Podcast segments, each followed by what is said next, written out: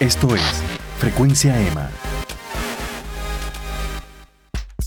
Estás escuchando la tercera temporada de Frecuencia EMA. Yo soy Emanuel Márquez del blog Easy Endurance y hoy conversamos con el primer puertorriqueño en saltar sobre los 7 pies de altura, Carlos Acostitier. Me tardé más de dos años en convencer a Carlos para esta entrevista, pero al finalmente lo logré. Y tuvimos una conversación bien memorable acerca de sus inicios en el baloncesto, su desarrollo como saltador. Discutimos el nivel actual de la Liga Atlética Interuniversitaria, cómo logramos la masificación del deporte y comparamos los estilos de entrenamiento desde sus tiempos como atleta hasta el presente. En la segunda parte de nuestra charla, Acosta, quien ha sido entrenador en la UPR de Río Piedras por más de 35 años, hablamos de la carrera de Luis Joel Castro, a quien él ayudó a desarrollar hasta eh, los niveles universitarios.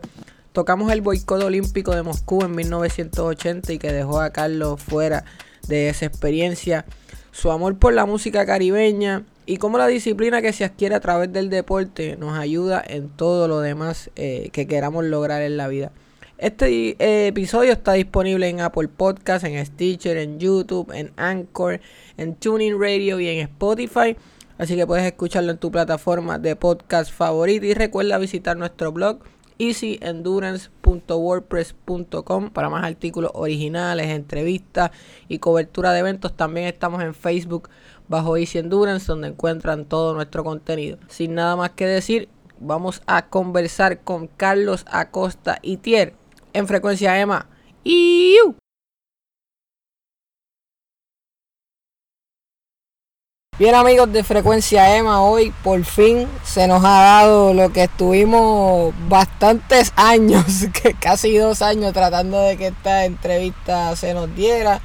Pero hoy llegó el día, tenemos a Carlos Acosta, un destacado saltador, atleta puertorriqueño y ahora entrenador eh, por los últimos 35 años, eh, casi, ¿verdad? Carlos, de la Universidad de Puerto Rico en Río Piedra.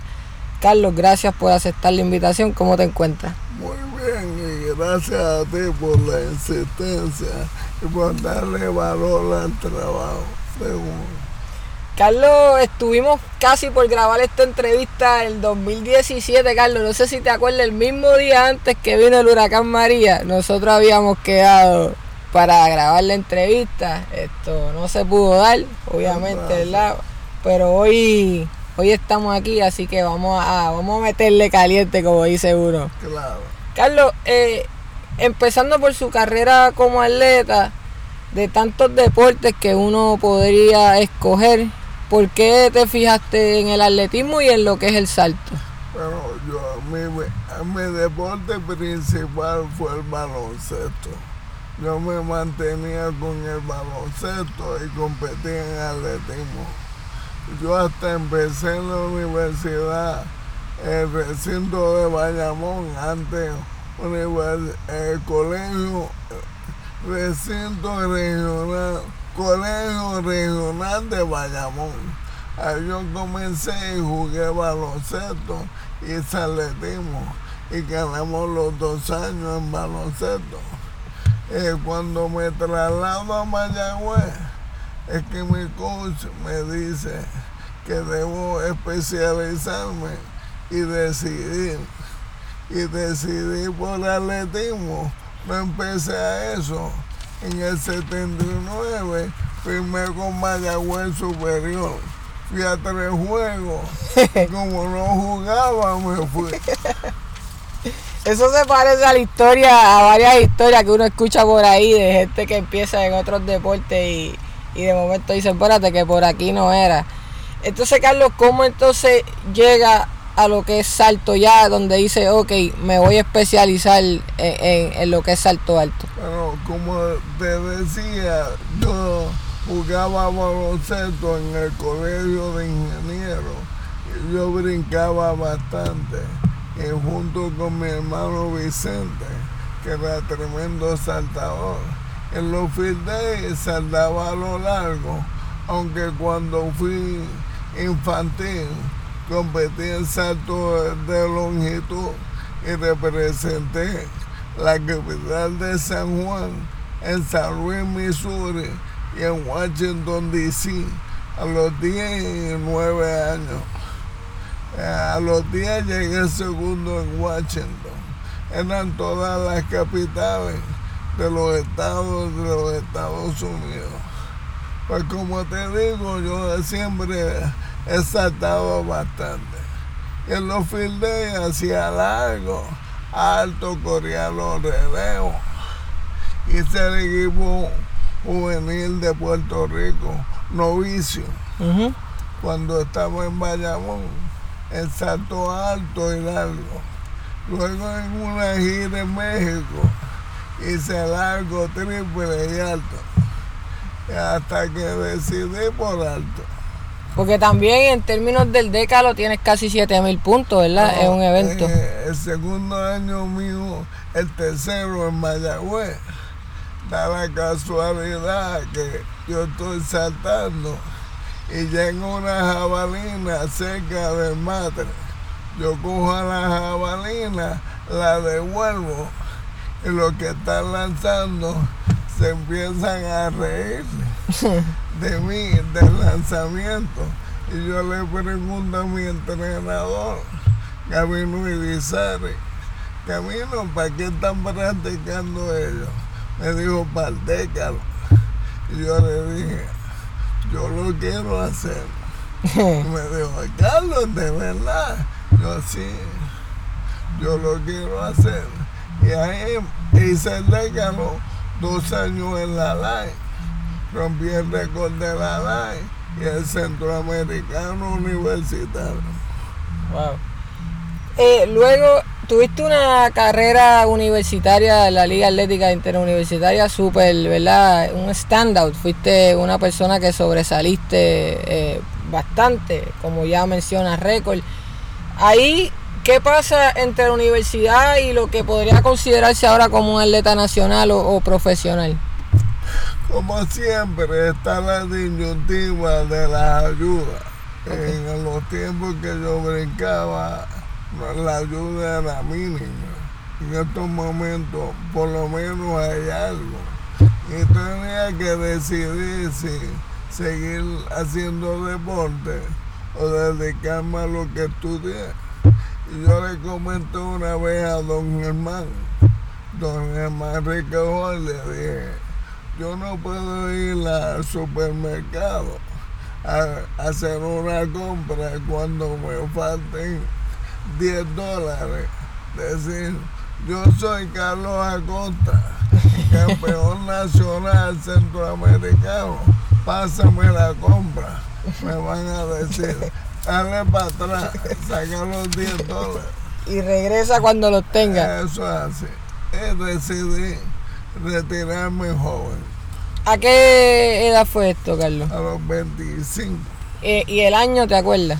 Bueno, yo participé el último año de los Panamericanos de Caracas. Eso fue 83. 83.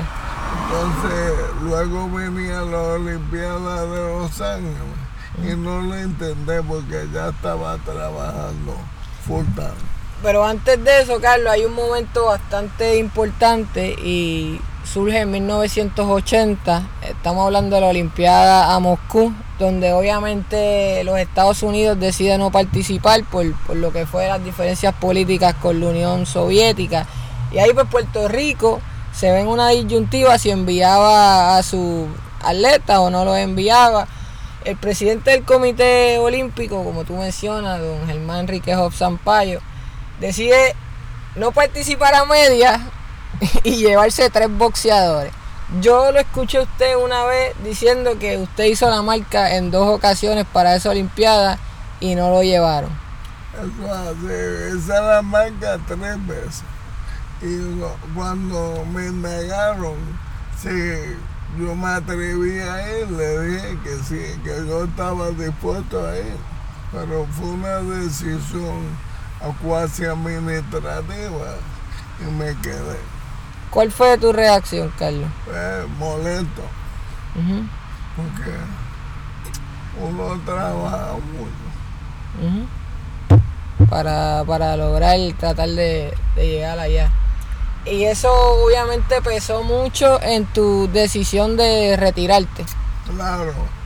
Después de ahí ya como que la cosa no era igual. Sí, definitivamente.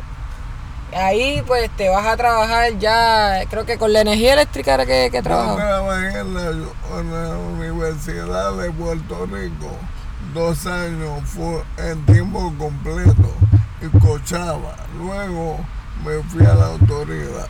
Y ahí le metiste Ahí le metí 25, 25 años, que son unos, son, son unos cuantos. bastante. Este, ¿Y cuándo entonces entras a coachar ya de manera ininterrumpida, Carlos? Bueno, yo me gradué en el 82, en mayo. Y en septiembre del 83, don Roberto Velázquez Rosarín me recluta para empezar a cochar.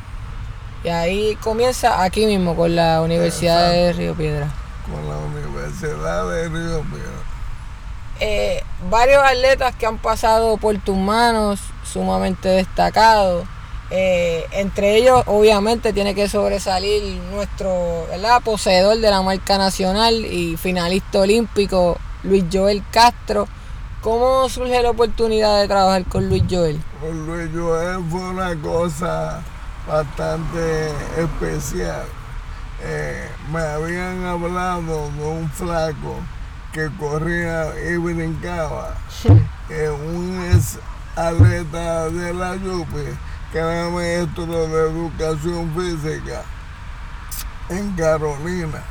Y un día yo llego temprano a la pista y me dice mi hija, papi, papi, hay un flaco de jugando voleibol en la cancha que si tú lo ves te lo traes para acá. y yo le dije, vete, búscalo, tráemelo para acá. Y ese día Luis yo no bajó, pero a las dos semanas está practicando en la lluvia, yo llego, entonces me lo presentan. Y yo lo vi, lo miré y le dije, tú brincas 232 campeón centroamericano. Y me dijo, ¿qué? Yo le dije, 232 campeón centroamericano. Y él como eh, pensó, este tipo está loco. Él no sabía ni qué era esa altura. Este, creo que él tenía unos 78, algo así. Pues ahí comenzamos a trabajar. Empezó cuando se a irse, irse a Sagrado. Pero decidió irse a, a Carolina. Yo lo estuve ayudando un año. Y se transfirió a la lluvia el segundo año. Y de ahí para adelante, pues, ya es historia. Cuando comienzas a trabajar con Luis Yo Carlos, ¿qué características ves en él? Además de lo espigado que es y, su, ¿verdad? su fisiotipo que tiene, que es un tipo sumamente delgado pero fibroso. ¿Qué, ves en Luis Yo que tú piensas, este, este caballito puede llegar lejos? Bueno, la altura y la actitud. Luis yo tiene una actitud muy buena. Eh, su mentalidad es, es atrevido. Y para poder saltar la parte mental y la autoestima es bien necesaria tenerla alta. Y yo hablando con él me di cuenta que era un bravo. Eh, Carlos, yo recuerdo cuando Luis Yo hizo la final olímpica en Río, que saltó 2.29, eh, que tú dijiste en una entrevista o en algún sitio, saltó lo mismo que saltó conmigo cuando yo lo tenía. Eh, eh, eso es porque Luis obviamente se transfiere a, a Alemania a trabajar con, con otros coaches, tú estás ya a distancia. Pero tú siempre, siempre tuviste eso No, claro. Pero yo creo que me interpretaron mal. Yo lo que dije fue que su desarrollo eh, ha sido muy lento. Luis yo empezó, el Luis yo en 6 años brincó de 1.85 a 2.20. ¿Entiendes? Es un gap demasiado grande. en un año después brincamos 2.28, 2.26, perdón. Entonces, él lleva, bueno, no es lo mismo aumentar centímetros, una altura tan alta. Pero él lleva cinco años, seis años medio estancado, que muchas veces mentalmente el problema, porque físicamente él estaba a brincar 34. Sí, él estaba a brincar mucho, muy por encima del 229 que tiene. Eh, Carlos, usted al ser una persona que en su práctica personal como atleta fue destacado en la LAI, también ha entrenado mucha gente que, ha desbaratado la LAI, como dice uno, incluyendo a Luis Joel. Es una persona eh, que es la perfecta para, hablarnos de esta liga atlética interuniversitaria. De hecho, usted lo ha hecho en ocasiones, ¿verdad? Ha, hecho sus expresiones. ¿Qué le parece el nivel competitivo que, que tiene la LAI hoy en día, quizás comparado con los días donde usted saltaba? Bueno, la LAE siempre ha tenido áreas débiles y fuertes. Y dentro del atletismo se da la misma dinámica.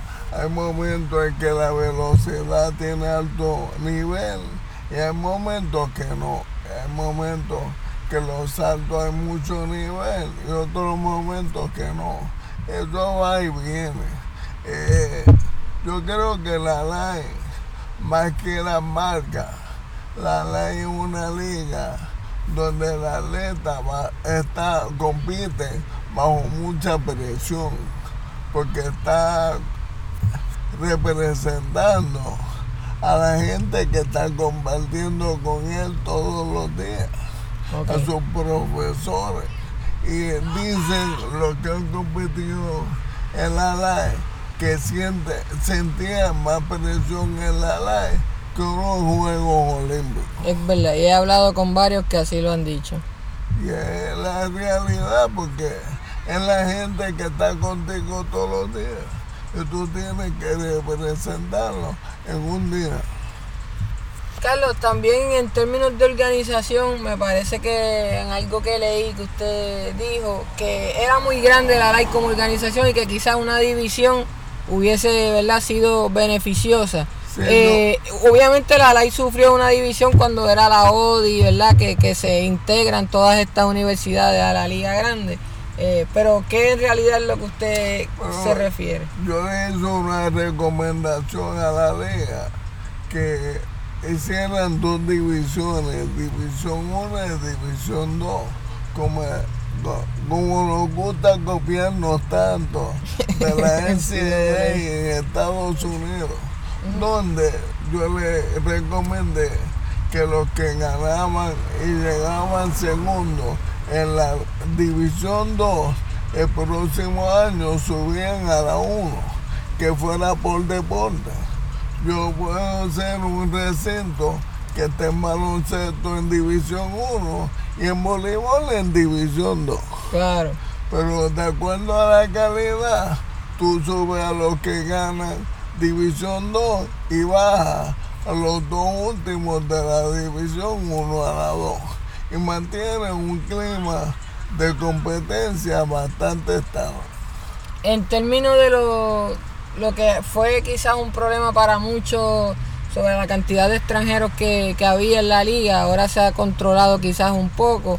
Eh, ¿Tú entiendes, Carlos, que era beneficioso o era un poco detrimental porque dejaba sin oportunidad a atletas del patio? Bueno, es que estaban sin control, no había, no había reglas. Entonces, algunos recintos o universidades, en su afán de usar promoción a través del deporte, hicieron decisiones tomaron decisiones muy fuertes, detrimentales para el deporte puertorriqueño. Habían equipos que tenían más extranjeros que puertorriqueños. En una liga como esta, un país como este, de 100 por 35, pues eh, definitivamente que había que reglamentar. En términos de masificación del deporte, Carlos, que es un tema que a mí como maestro de educación física me interesa bastante. Eh, no estamos produciendo una cantidad importante de atletas en salto alto, se pudiese decir. Eh, ¿verdad? Que por lo menos lleguen a un nivel donde puedan optar por clasificar a unos panamericanos o a unos centroamericanos, porque más allá de Luis Joel y de David Smith, eh, no, ¿verdad? No conozco de otro, de otro eh, integrante. ¿Qué, está pasando a esos niveles eh, menores, en esos niveles de base que no se están desarrollando más saltadores? Bueno, empezando porque las facilidades no existen. En Puerto Rico pueden haber cuatro colchones, cinco colchones o matres de salto alto en todo el país. Eh, y entonces no tienes como los muchachos ver y poderse motivar a practicar el salto. Por eso tampoco hay muchos entrenadores de salto de altura. Somos limitados, porque si no, no tienen el, material físico para poder practicarlo, la facilidad es imposible desarrollar. Claro, y es interesante eso que tú mencionas de, también la falta de coaches que, hay, porque si no hay quien enseñe la, la destreza. Pero es que no hay instalación tampoco. Entonces es bien difícil porque la que hay, a veces lo que tratan es de cuidar los madres. Entonces tenemos que estar guardando los madres después de cada práctica. Y eso es un problema muy grande. Y, y, y todos esos colchones los que hay pertenecen a universidades que van a ser privadas, que no es como que todo el mundo pueda ir usarlos. Hay algunos municipios que tienen, pero entonces los tienen guardados con llave y hay que sacarlos, cargarlos. Sí, sí, Cuando yo empecé en la universidad aquí, en Río Piedra, yo usé unos madres que tenían como 15 años y yo tenía que sacarlos y guardarlos. Y yo le dije a Robertito, Robert, ¿queremos saltadores o matres? Pero a los matres afuera los cubrimos. Cuando se dañen, compramos otro. Así Porque es. que es bien fuerte. Es fuerte. Otra cosa que me llamó mucho la atención, que de esas cosas que uno lee por ahí, Carlos, y, y que yo me puedo identificar completamente con esto, es cuando usted dijo que hay que reenfocar el deporte infantil no competir tanto y desarrollar destreza. A mí me parece que esto es la base de todo. Y vemos esfuerzo, ¿verdad? Hace poco vimos que el Departamento de Recreación y Deporte hizo unas movidas, creo que fue en baloncesto, para limitar lo que son los scores y la competitividad. Pero hay otros deportes donde esto está sin control. El número de lesiones en jugadores jóvenes está por las nubes. ¿Qué, qué realmente te, entiende que tienen que hacer los coaches en esta edad temprana y más allá de los coaches, quizás los maestros de educación física, que son los que primero identifican los prospectos? El problema viene de arriba y es que no hay apoyo del gobierno. Entonces los padres son los que financian los deportes de los hijos, los clubes. Entonces, como ellos pagan, el coach está obligado o tentado a ganar. Se olvida de la destreza, se olvida, de la base.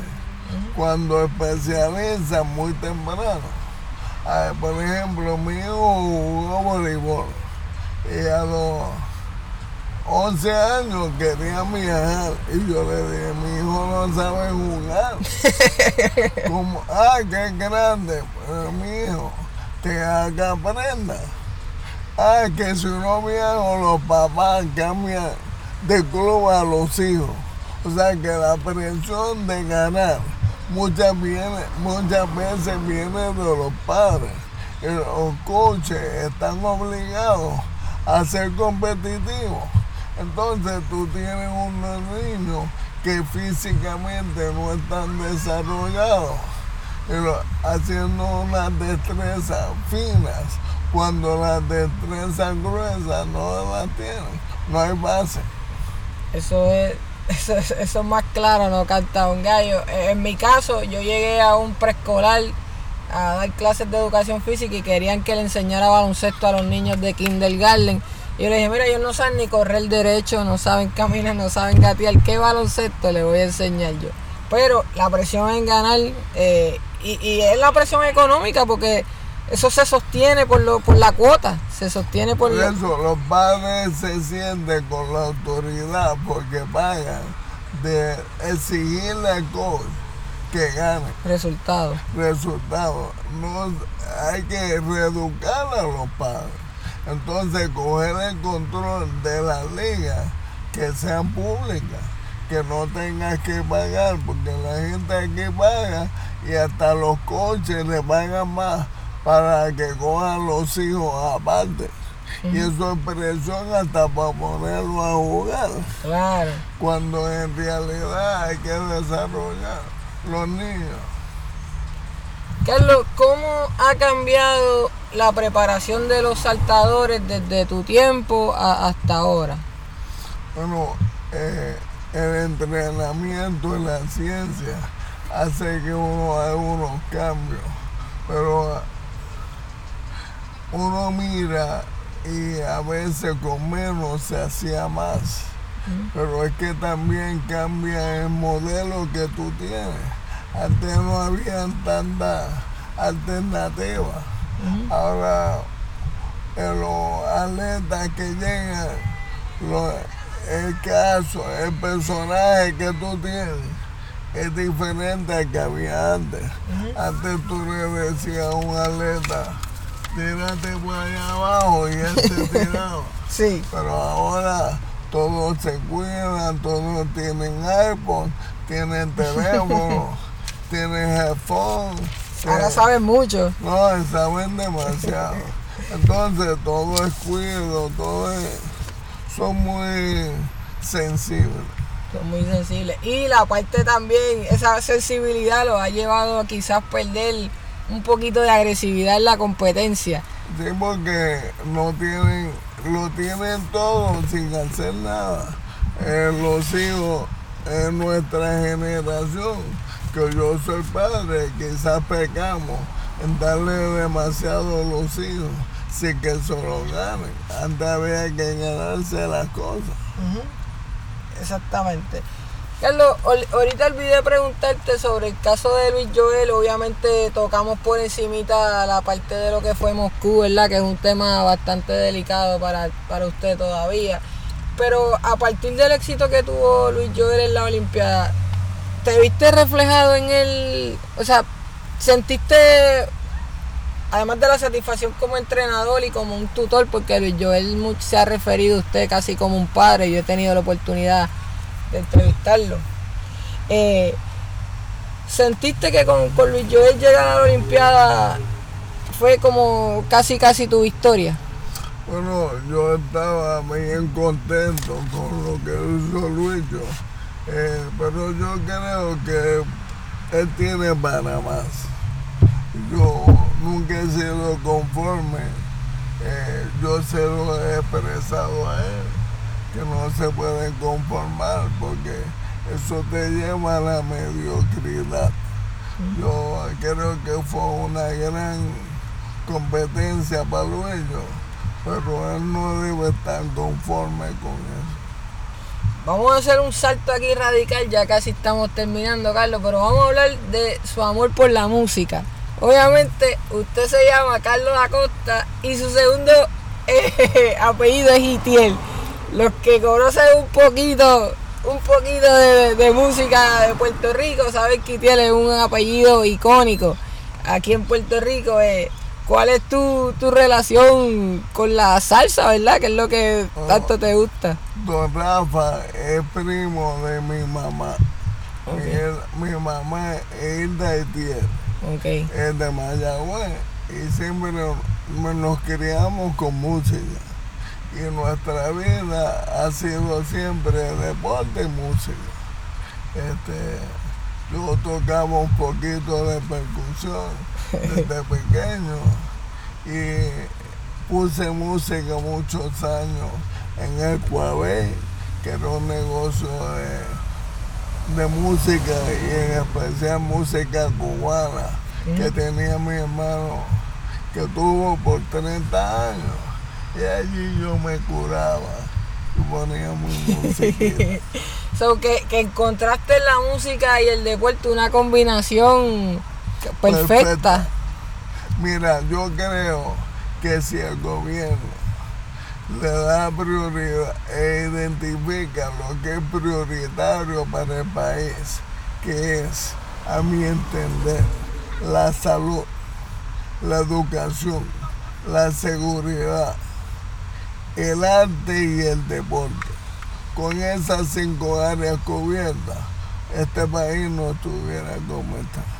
Porque te toca la sensibilidad del individuo y es que un buen estudiante va a ser buen músico, va a ser responsable y va a querer a su país.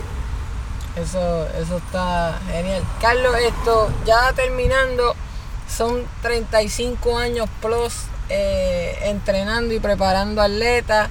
Obviamente hemos tenido nuestros retos, eh, ¿verdad? En el área de la salud, pues hemos tenido nuestros retos, sin embargo te mantiene firme día a día casi tiene asistencia perfecta, te veo que, nunca, casi nunca falta, siempre estás ahí con los muchachos, a veces te llegan uno o dos, a veces te llegan cinco o seis, a veces tienes diez, pero Carlos siempre está ahí. ¿De dónde proviene esa fuerza, Carlos, y esa, y esa motivación, ese compromiso que tú tienes? Bueno, es disciplina y eso se aprende en el deporte. Si tú eres disciplinado en el deporte, vas a ser en atletismo especialmente que es individual, porque no tienes a quien echarle culpa. En voleibol tú dices, me la pusiste muy bajita, me la pusiste muy pegada a la malla, es que escribió muy duro. En atletismo eres tú contra el tiempo, tú contra la altura, tú contra la distancia. Y tienes que hacerte tú mismo responsable de tu ejecutoria y eso te da, no hay a quien echarle culpa, te da la disciplina para cumplir con los compromisos que tú tienes. Así que se puede decir que nuestro propósito como coaches y, maestros y administradores deportivos es enseñarle esa disciplina a, a, los participantes que se va a traducir en muchas otras cosas de su vida. Pero yo creo que lo que tú eres en la pista tú vas a hacer en la vida. Y yo estoy tratando y trabajo todos los días por tener buenos ciudadanos, que al fin y al cabo es lo que necesita el país. Bueno, antes de terminar, yo voy a leer unos, unos pocos de tus logros que, que apunté por aquí. Tú me vas corrigiendo si meto las patas, Carlos. Pero ya dijimos, entrenador de atletismo en la UPR por más de 35 años eh, participante de Juegos Centroamericanos, participante de Juegos Panamericanos, el primer puertorriqueño en saltar sobre siete pies, Salón de la Fama del Deporte eh, de Río Piedra, Salón de la Fama del Deporte de Mayagüez, eh, Salón de la Fama también de la UPR de Mayagüez, 6.985 puntos en el Décalo, atleta del año de la Federación Aficionada de Atletismo de Puerto Rico en el 79 y, entrenador de un atleta olímpico finalista como Luis Joel Castro. El Salón de la Fama del Deporte puertorriqueño. Y Salón de la Fama del Deporte puertorriqueño, por si acaso alguien se le había olvidado el broche de oro. Esto, Carlos, para mí ha sido un placer, un honor que me hayas permitido hablar contigo estos minutitos. Eh, valió la pena esperar más de dos años para hablar contigo. Te conocí hablando con otro colega de nosotros que se llama Diego Márquez, corredor de 800 metros. Sin conocerme me invitaste un limber, me pagaste un limber ahí en la pista y, eso siempre lo tengo presente, que, me dijo mucho del tipo de persona que era usted y por eso pues le agradezco la oportunidad. Pero a ti desearte mucho éxito, más del que tienes, porque tu programa y tus transmisiones, la juventud es loca con ella, eh, en la mente del cielo. Gracias, Carlos. Gracias por escuchar Frecuencia Emma. Recuerda suscribirte a nuestro podcast para más episodios como este. También visita nuestro blog en facebook.com Easy Endurance para más artículos originales, videos y noticias.